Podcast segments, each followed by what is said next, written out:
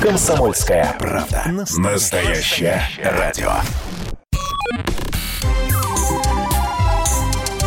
Не отключайте питание радиоприемников. Начинается передача данных. Здравствуйте, друзья! В эфире передача данных. У микрофона Мария Баченина. И знаете, сегодняшнюю программу хочу начать, не знаю, может быть, это мудрость, а может быть, просто выражение. Понимать собственную ограниченность – это начало всякого понимания. Понимание, что вы чего-то не понимаете, делает вас на порядок умнее. У нас в гостях доктор биологических наук, профессор биологического факультета Московского государственного университета Вячеслав Дубынин. Вячеслав Альбертович, приветствую вас. Добрый день, Мария. Здравствуйте. Хочу у вас сегодня получить консультацию по поводу органа, причем, как считаю, главного нашего. Прям консультация. Да, которому я не доверяю очень давно. Профессор, скажите, пожалуйста, вот если говорить о том, что наш мозг может нас обманывать, я понимаю, что есть какие-то ложные воспоминания, у меня их богатая коллекция, а как еще он может нас вводить в заблуждение? То есть мы что-то видим не то, слышим не то. Прошу вас, прокомментируйте, пожалуйста. Ну, честно сказать, мне вообще сама постановка вопроса не, не очень нравится. Что значит обманывать? Это подразумевает, что мы отдельно, мозг отдельно, да еще мозг что-то против нас замыслил, и поэтому, значит, нас обманывает. Так и есть, Вячеслав Альбертович, так и есть. Нет, все несколько проще. Вот представьте себе э, огромный вычислительный центр – который занимается кучей очень важных и актуальных задач. И там работают сотни компьютеров. И все они что-то делают и выдают на гора какие-то результаты. А по этому огромному компьютерному центру бродит наше «я», личность, там, не знаю, сознание, ну, в виде человечка, да, и пытается какими-то компьютерами поуправлять, за какими-то последить. Причем часть компьютеров, там есть и клавиатура, и экран, и можно все сделать, и действительно там повлиять, скажем, я хочу согнуть руку, я ее согнул. Там я хочу вспомнить что-то, мне удалось это вспомнить, я нашел этот файл. А есть компьютеры, на работу которых сложно повлиять. Вот. То есть, как бы экран-то есть, а клавиатуры нету. Вот. И вот то, что они делают, оно, скажем так, не поддается всегда волевому контролю. Порой эти компьютеры работают несколько криво. И не то, чтобы они обманывают, просто они работают, скажем так, не точно, со сбоями. Где-то какой-нибудь информационный вирус влез. Вот. Или, в принципе, система так сделана разработчиком под названием эволюция, что получается как-то, ну, не очень. Ну, это же лучше, чем ничего. Согласна. Вот возникает иллюзия обмана. Получается, что мы и наш мозг не всегда союзники. Ну, опять же, наш мозг ничего такого особенного против нас не замышляет. Вот. Он, а, как правило, пытается разобраться со сигналами из внешней среды, из внутренней среды, и нашей личности предлагает планы действий. Вот я считаю, говорит мозг, что вот сейчас, вот, например, надо сделать то-то, а потом то-то, а потом то-то. А наше «я» знаете, как такой директор производства говорит, нет, вот план номер один вычеркиваем. Почему ты мне говоришь, что сейчас надо поесть, например? Ты же на диете. Какая там задача номер два, три? Вот. И вот, собственно, вот так вот. То есть мы должны управлять этим э, порой не очень управляемым процессом. И если мы ленимся, если мы идем на поводу собственного мозга, вот тогда могут возникать проблемы. А иногда, иногда этот человечек, который ходит по компьютерному центру, сам дергает не за те рычаги. И пол тоже плохо получается. Вячеслав Альбертович, вы сейчас смоделировали диалог мозга и э, какого-то человечка. Я. Да. да. Кого вы, что вы подразумеваете под я? Что это такое? Вы знаете, это, конечно, вопрос, он сродни смысла жизни. Вот. Э, но, в принципе, да, мы сейчас как-то так вот физиологи, да и психологи, мне кажется, тоже с этим особо не спорят, представляем себе нашу личность как такой информационный слепок внешнего мира. Угу. То есть вот мы, когда живем, внешний мир вкладывает туда некую информацию. Мы узнаем объекты, узнаем их свойства. Мы взаимодействуем с другими людьми, узнаем их характеристики. Мы наблюдаем сами за собой – понимаем, как мы устроены. И в итоге у нас там в голове, ну а точнее, прежде всего в теменной зоне больших полушарий, возникает вот эта самая информационная модель мира. Она не только у нас возникает, она у какой-нибудь собаки тоже возникает. Просто у собаки она простенькая и практически не использует слова. А наша модель еще использует слова. Поэтому мы можем еще все это сказать, объяснить, подумать Вот, и вот это вот и есть основа нашего «я». И когда что-то случается, эти события накладываются на вот эту информационную модель, и если они хорошо соответствуют, то наше «я» говорит, окей, идем к холодильнику. А если не очень, она говорит, нет, нет, вето накладываю на твое предложение. Какая программа номер два, номер три, номер четыре? Ляг поспать, и все пройдет. нет подходящей программы. Тогда придется думать. И тогда вот эта информационная модель занимается, собственно, моделированием событий в мире и пытается измыслить какую-нибудь программу, которой вы раньше никогда не пользовались, но сейчас вот выхода нет, приходится. В институте Макса Планка в Лейпциге с помощью специального аппарата, куда помещается человек, специалисты могут за 10 секунд предсказать, какое решение вы примете и где после такого находится, получается, собственное «я». Если какой-то а, врач, ну не какой-то, а специалист, конечно же, может предсказать, а я даже сама вроде как и предсказать не могу. Меня это очень смущает. Я все сражаюсь с вами, кто против кого. Вы не смущаетесь. Как раз мне кажется, что то, что получили в Макса Планка, это как раз предложение, исходящее от мозга к нашим высшим центрам. Если у вас ситуация очень простая, да, то как бы мозг э, предлагает, а наша личность да, соглашается и говорит, да, вот та программа, которую ты поставила на первое место, самая подходящая. Окей, никаких проблем. И вот сам выбор этого меню разных программ и как бы предложение программы самой, казалось бы, с точки зрения мозга подходящей, мне кажется, вот в Макс Планка именно этот процесс оценивают. То есть, ну вот представьте себе, вы начальник, сидите за столом, а ваш подчиненный уже придумал программу, да, какого-то, не знаю, там, изменение производства, да, или там какой-то бизнес-план, и идет к вам. И, в принципе, уже понятно, что у него там написано. То есть за 10 секунд он еще в кабинет не вошел, но понятно, какое поступит предложение. Ну, утверждать-то вы будете. Согласна. Поэтому на самом деле, я думаю, в эксперименте Манка Сопланка, если бы была кнопочка вообще ничего не делать, на нее многие нажимали, и было бы интересно посмотреть, как бы тогда угадывали эти самые врачи. Правильно ли я вас поняла, что наше «я» и высшие центры – это а, одно и то же? И где оно находится, вот этот высший центр и наше «я»? Вот это наше «я», да, это действительно во многом э, восприятие мира, моделирование его, и в очень значительной степени через слова. И тогда мы говорим о вербальном речевом мышлении, и там писатель пишет книгу, да, журналист статью, но есть же еще образное мышление, значит, тогда шире, тогда уже музыкант, тогда уже э, художник. Вот. Э, то есть вот этот слепок, он занимает прежде всего теменную кору, там обнаруживаются вот эти речевые нейроны, лобную кору, э, обнаруживаются клетки, которые ответственны именно за произнесение речь, э, слов, за грамматику. Там. Вот. Но если мы подключаем еще и образное мышление, тогда будет и затылочная зона зрительная, и височная зона слуховая. То есть на самом деле наша личность размазана тонким слоем по коре больших полушарий, по этим миллиардам нервных клеток, Хорошо, я вернусь все-таки, а, с вашего позволения, к воспоминаниям. Они существуют ложные, но можно ли ложные воспоминания отделить от реальных? Вот есть какие-то внутренние маркеры, когда я что-то вспоминаю, где-то там загорелся маячок, и я знаю, ага, это фальшивочка. Боюсь, что так просто не получится, да, потому что в конце концов наше «я» имеет дело с той информацией, которая в мозге записана. Ну, например, как известно, люди склонны во всяких неприятностях, в которых сами виноваты, да, через некоторое количество лет уже винить не себя, а обстоятельства окружающих. То есть наш мозг так перемоделирует прошлое, что уже вроде не я виноват, а просто вот так звезды расположились. Интересно. Я теперь хочу про а, посттравматическое стрессовое расстройство спросить. Для слушателей напомню, что, а, ну, допустим, человек был на войне, да, и вот каждый хлопок, а, какой-то выстрел а, вгоняет его в какой-то страх. Но вот что меня интересует и что я хочу спросить у вас, профессор.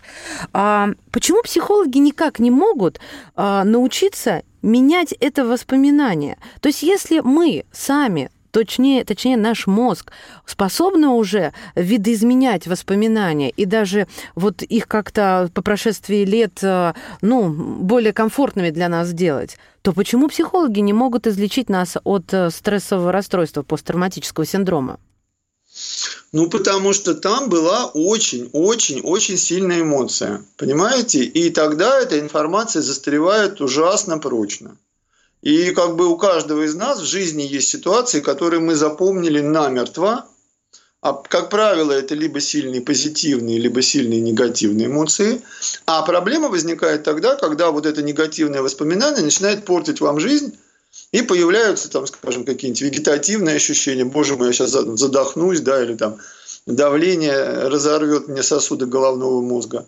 Вот, тогда идут к психологу или к неврологу, потому что порой тут психотерапия не очень помогает, а нужны дополнительно Например, какие-то молекулы, которые воздействуют на мозг. Ну вот могу по своему опыту сказать, мы с этой точки зрения работаем с газом инертным, ксеноном, который очень хорошо показывает себя именно в торможении вот этой патологической активности, связанной э, с посттравматическим расстройством. Так что на самом деле методы есть, но, как правило, это не только психотерапия, но и какая-то химия, пусть даже вот такая безопасная, как ксенон, потому что это все-таки инертный газ. Мы прервемся буквально на несколько мгновений. Говорим сегодня об обманах, ну или же о дружбе с мозгом. Доктор биологических наук, профессор биологического факультета МГУ Вячеслав Дубынин в виртуальной студии «Комсомольской правды».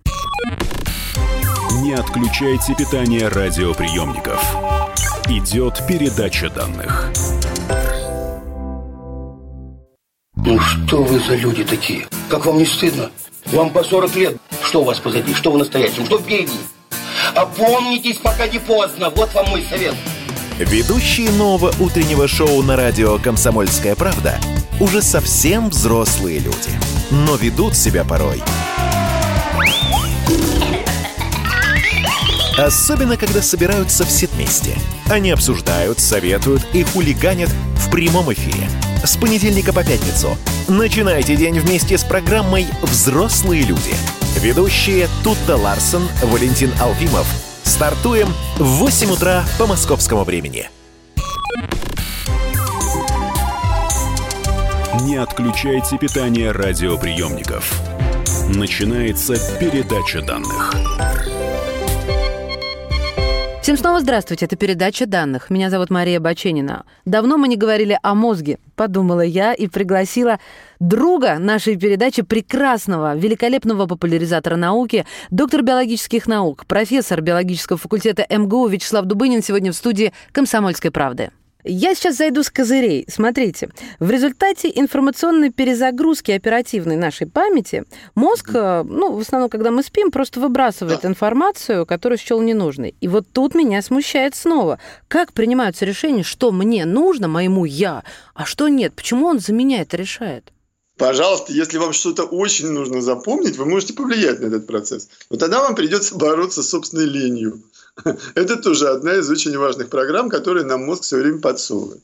Что выбрасывается? Выбрасывается эмоционально незначимые события. Вот если что-то случилось без эмоций, это удерживается в мозге минуты, ну там несколько часов и редко-редко доживает до следующего дня. А сильная эмоция – это вот подтверждение того, что произошедшее было значимо, его нужно запомнить. То есть, как бы тут решение не мозг принимает, а некая общая ситуация, когда некое событие случилось на фоне положительных или отрицательных эмоций. И поэтому, если вы хотите, чтобы что-то в мозге все-таки запомнилось, да, засело в долговременную память, давайте создавайте эмоцию, мотивацию. Угу. А значит, вы должны там экзамен сдавать, да еще не один раз, а три раза. Или, например, о чем-то публично рассказывать. Вот тогда эта эмоция, связанная с публичным выступлением, что-то в мозге у вас крепко да, зацепит. Вот. Или начальник вас начинает спрашивать, а вы не знаете. Ужас какой. Нервничаете, а вот в, дипломе, испытываете. в дипломе написано, что вы этот предмет сдавали. Вот эмоция, эмоция. Вячеслав Альбертович, а получается ли тогда, что а, люди, которые сильнее испытывают эмоции, то есть, ну, такие нервические, холерики, у них память получается лучше, чем у сангвиника или меланхолика, или, не дай бог, там, флегматика? А, ну, опять же, память-то, да, бывает память на события, на обстоятельства. А бывает, не знаю, иностранный язык или математическая теорема, или там информация о строении мозга. Вот холерический темперамент к таким сложным ситуациям не, не очень-то прилагается. Вот, поэтому, поэтому, кстати, проблема. Мы что-то хотим запомнить, а не получается. А что-то и не надо бы запомнить, оно застряло в памяти намертво. Да, этот процесс произвольно плохо контролируется. Поэтому нужно, да, чтобы тот же холерик, например, вот всю свою некую повышенную агрессию, например, вложил в какой-то когнитивный познавательный процесс. Вот если он исхитрится так договориться со своим мозгом. Вот я не люблю слово обманывать. Договориться. То есть мы на самом деле все равно друзья но как бы друзья, которые как немножко каждый в свою сторону тянет. Но договориться мы можем, Хорошо. мы должны договариваться. Не буду говорить больше про обман, договорились, Вячеслав Альбертович. Конечно. А скажите, пожалуйста, наш мозг может воровать чужие мысли или идеи и подсовывать нам под видом собственных? Есть даже такой пример. Джордж Харрисон, он выплатил однажды 600 тысяч долларов за песню, которую искренне считал своей. А, и, в общем, там еще такая история сюда же, в эту же корзину, что проявляется вот это некое то ли заболевание, то ли эффект э, криптомнезия, насколько я знаю, в наложении снов и реальности, когда человек не может вспомнить точно, где он это видел, во сне, наяву. Ну, бывает так, что у нас какая-то информация в мозгах сидит, а мы не помним ее источник. Да, и тут нужно осторожнее, особенно творческим людям. Помните старый мультик про муми-тролля. Там муми-папа сидит и пытается писать стихи и пишет «Буря мглою небо кроет». Потом говорит «Нет, пожалуй, я где-то это слышал. Наверное, это кто-то написал». Вот людям искусства тут нужно быть особенно осторожным, тем более музыкантам. Ноточек-то, да, всего немного. Вот этих 12 полутонов. Поэтому, конечно, Харрисону можно только посочувствовать. С поэтами проще, а как бы в той же науке тоже бывает, что идею, ну то, что крадут – это называется зеркальные нейроны. То есть мы, в принципе, да, социальные существа. Когда наши предки в облике там, обезьян бродили по саванне, очень важно смотреть на то, как делает другой член стаи. Если у него это получается, так можно же на его примере научиться. Это же основа нашей культуры. Поэтому вот эта криптомнезия – это просто такое кривое срабатывание э, таких основ функционирования нашего мозга, связанных с зеркальными нейронами и развитием, э, так сказать, вообще нашей цивилизации. Ах, вот для чего нужны зеркальные нейроны, чтобы Конечно, расти, набираться это же, опыта. Это супер, понимаете? До зеркальных нейронов информация передавалась от поколения к поколению через гены, а это долго, мучительно, там мутации какие-то. А тут вам достаточно просто посмотреть, как это делает другой, и скопировать файл, да, как бы с одного мозга на другой мозг. И вам не нужно уже самому это изобретать. Вячеслав и в итоге каждый организм, он начинает не с нуля, а с того уровня, до которого дошла цивилизация, культура вот к этому моменту. Ведь наш мозг совершенно не отличается от мозга какого-нибудь там древнего египтянина. Но мы грузим в него другие программы, пожалуйста, человек 21 века. Погодите, я тут у меня такая это, конфликт кодировок. Вы сказали, что наш мозг не отличается от мозга древнего египтянина. При этом сказали, что как только появились зеркальные нейроны, мы стали начинать не с нуля, а вот с момента цивилизации, в которой родились, появились на свет. То а есть, зеркальные получается... нейроны это с того момента, когда организмы начали жить стаями. стаями. А, еще, вон что. еще рыбы плавают стаи. Видели, как они дружно там убегают от тюленя, да, или там от барракуды? Синхронное плавание практически.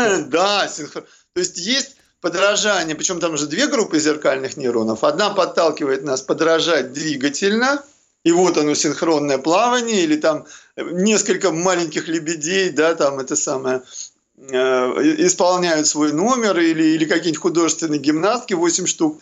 Вот. А с другой стороны, есть еще эмоциональное сопереживание, эмоциональные зеркальные нейроны, которые повторяют эмоции. И это тоже жутко важно, потому что это превращает стаю, коллектив в эмоционально синхронизированное сообщество. И в таком варианте все получается лучше. Угу. Потому что все как бы уже на одной волне. И это все очень важно закрепляет, э, закрепляется по ходу эволюции, и мы поэтому способны сострадать, сорадоваться – Поэтому нам так нравится смотреть на актера, который на сцене. Мы ловим его эмоции, ловим движения. Там балерина крутит фуэте, мы немножко вместе с ней крутим фуэте. И когда у нее все получилось, мы радуемся. А вокруг нас еще другие зрители радуются. И вообще классно. То есть все зеркальные нейроны работают, поэтому публичное зрелище, оно гораздо круче, чем вы тот же самый балет смотрите дома в одиночестве на диване. Зрители рядом – это отдельный, очень мощный поток позитивных эмоций. Ну, кстати, про позитивные эмоции и про то, что наш мозг, в принципе, в первую очередь на них реагирует и основывается а, любой, э, э, любое образование а, синапса да, на эмоциях. Чем сильнее, тем он мощнее. Вот есть наука. Ассоциации контактов. Да, да, есть наука, нейромаркетинг. Это тогда, когда маркетологи пользуются как раз возникающими у нас эмоциями в магазине. Ну, немножко подловато, но гениально.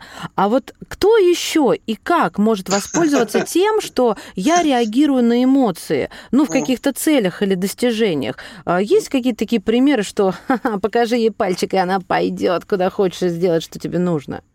Ну, Маш, ну вся же жизнь на этом основана. Мы точно так же воспитываем своих детей. Наши родители так воспитывали нас. Педагоги, наши начальники добрые и злые нас точно так же воспитывают. Вот. А как бы в экономике это осознали всерьез э, лет так 25 да, назад – Потому что не получалось вот все эти самые теоретические расчеты, что человек создан для зарабатывания денег и, и, и все, да. И вот эти вот экономические теории, они плохо совпадали с реальностью.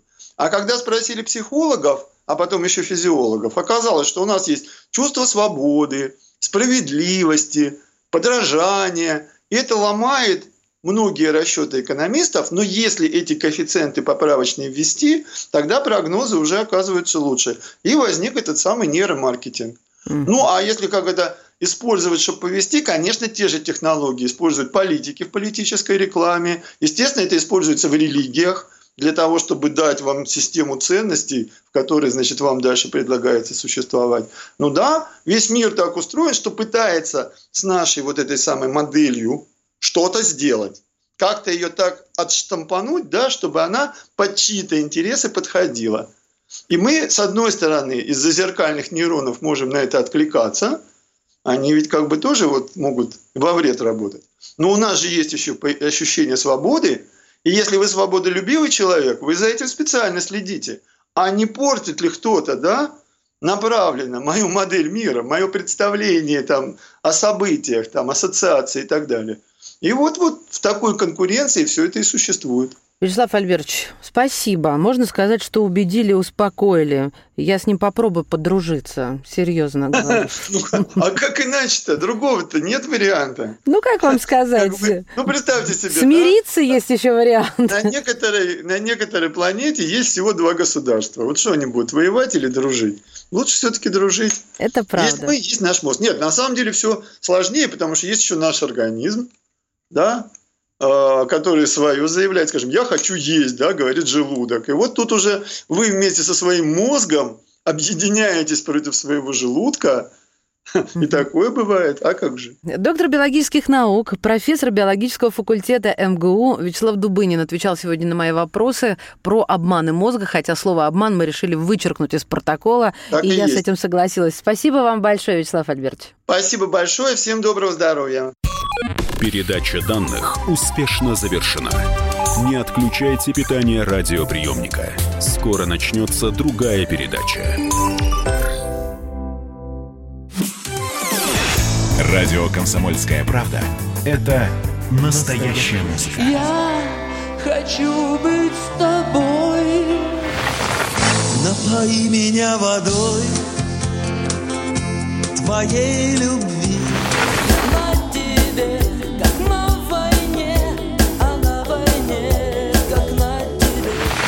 Настоящие эмоции. Это то, о чем я, в принципе, мечтал всю свою сознательную жизнь. И настоящие люди.